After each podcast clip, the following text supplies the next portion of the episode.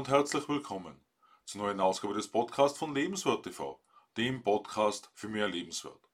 Mein Name ist Stefan Josef und ich freue mich, dass du in meinen Podcast hineinhörst, in dem wir heute über die Basis für eine ehrliche und offene Kommunikation sprechen, sich dabei kein Blatt vor den Mund zu nehmen. Suchst du immer nach einer diplomatischen Lösung? Oder sagst du deine Meinung lieber direkt heraus? Benimmregeln sind bereits früh in der Kindheit ein ständiger Begleiter. Die Kinder sollen überall einen guten Eindruck machen und gefallen. Während manche Kinder vorbildlich still in der Ecke sitzen und brav den Anweisungen der Eltern folgen, lässt bei vielen die erwartete Folgsamkeit sehr zu wünschen übrig. Aus Sicht der Eltern. Wie oft hast du lieber deinen eigenen Willen durchgesetzt? Wolltest du nicht folgen oder waren manche Vorschriften für dich übermäßig sinnbefreit?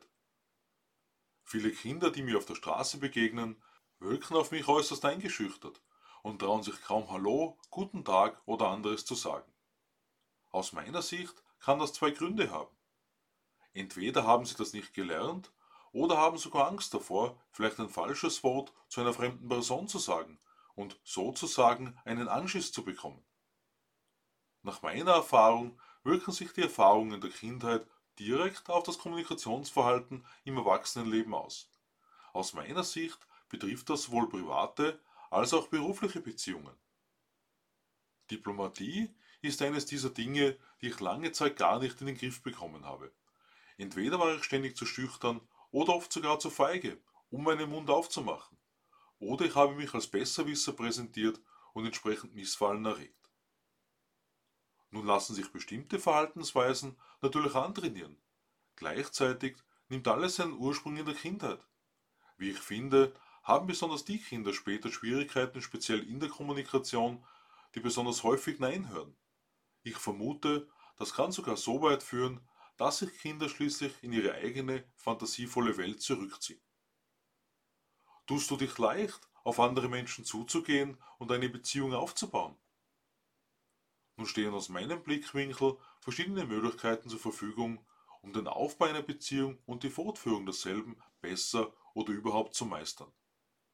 Dazu reicht womöglich ein einfaches persönliches Coaching aus. Vielleicht ist ein Seminar zum Lösen von Glaubenssätzen die passende Methode. Denkbar ist ebenso, dass eine Emotionstherapie oder eine tiefergehende psychologische Behandlung notwendig ist. In den letzten paar Wochen stellte ich wiederholt fest, dass ich in meiner Kommunikation wieder viel offener und direkter bin. Den eigentlichen Auslöser dafür kann ich derzeit nicht genau identifizieren, aber ich nehme mir kaum noch ein Blatt vor den Mund. Wie offen sprichst du mit den Menschen in deinem persönlichen Umfeld? Wie direkt kommunizierst du in der Arbeit, besonders mit der dir vorgesetzten Person? Oder bist du dein eigener Chef, deine eigene Chefin? Wie gut gelingt dir die Führung deiner Mitarbeiter? Klarerweise bewegen wir uns immer in einer Sender-Empfängerrolle. Ein Bankenbetreuer meinte einmal, dass das Problem in der Kommunikation bei der empfangenden Person liegt. Wobei der weit verbreiteten Lehrmeinung nach die sendende Person die Basis für eine reibungslosere Kommunikation legt. Wer ist also stärker dafür verantwortlich, dass die Verständigung besser oder weniger gut funktioniert? Der Psychologe Schulz von Thun erklärt in seinem Modell der Kommunikation dem Kommunikationsquadrat, dass jede Nachricht vier Seiten hat. Genau darin begründet sich wohl oftmals die Schwierigkeit in der Interaktion. Denn diese vier Seiten gelten für das Sprechen und für das Hören. Demnach können Nachrichten beinhalten einen Sachinhalt, eine rein sachliche Information, wie der Himmel ist heute wolkenlos und mitternachtsblau. Einen Appell, der in der Sachinformation eine Handlungsaufforderung verbirgt, wie Machen wir doch einen Mondscheinspaziergang. Beziehungshinweise, welche den Inhalt beispielsweise durch Handbewegungen und Gesichtsausdruck untermauern, wenn jemand eine andere Wahrnehmung hat als du selbst. Und die Selbstkundgabe, durch welche die Stimme durch Emotionen wie Freude oder Unsicherheit unterlegt wird, beeinflusst von der Sachinformation. Diese vier Seiten der Nachricht erklären vermutlich bei genauerem Hinschauen, weshalb ich immer wieder in ein Fettnäpfchen trete wenn ich ein nur nett gemeintes Kompliment ausspreche. Nach meinem Eindruck liegt der Auslöser für viele gescheiterte zwischenmenschliche Beziehungen im emotionalen Bereich. Bei näherer Betrachtung kommen verschiedene Erlebnisse ans Tageslicht, Zum einen landen wir wiederum in der Kindheit. Neben der Adeline- und Maßregelung als negative Beispiele kann natürlich ebenso Ermutigung die Basis für erfolgreiche Verständigung sein. Zum anderen begegnen uns die vergangenen Erfahrungen als Stolpersteine oder Erfolgsgaranten. Unabhängig von der Ausprägung verbinden wir Gefühle mit bestimmten Situationen wie Lob für gute Noten, ein schmerzvolles Beziehungsende oder dem Verlust eines Herzensmenschen. Das führt dazu, dass sich manche Menschen zu Kopfnickern entwickeln, manche zu sogenannten Alphatieren. Das bedeutet also, dass das Verständnis für das oben angesprochene Kommunikationsquadrat eine wichtige Basis für die Verständigung ist. Darüber hinaus hat die empfangende Person einen maßgeblichen Anteil, indem sie Nachfragen stellt. Denn Missverständnisse entstehen nicht nur durch unklare Ausdrucksweise, sondern ebenso durch mangelnde Fähigkeit, sich selbst Klarheit zu verschaffen, durch Fragen.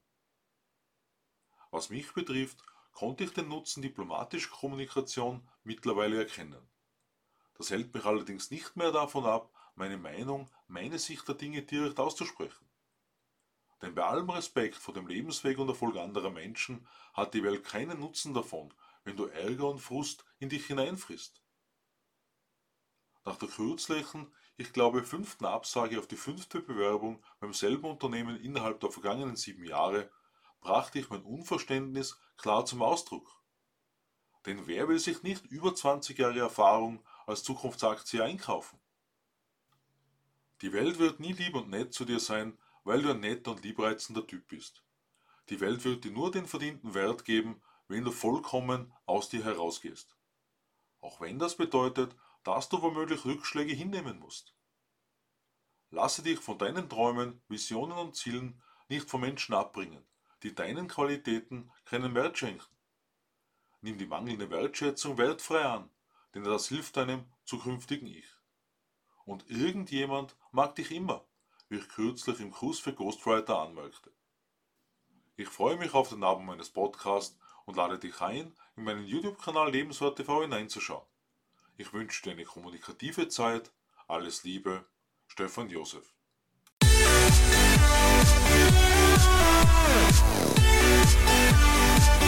Thank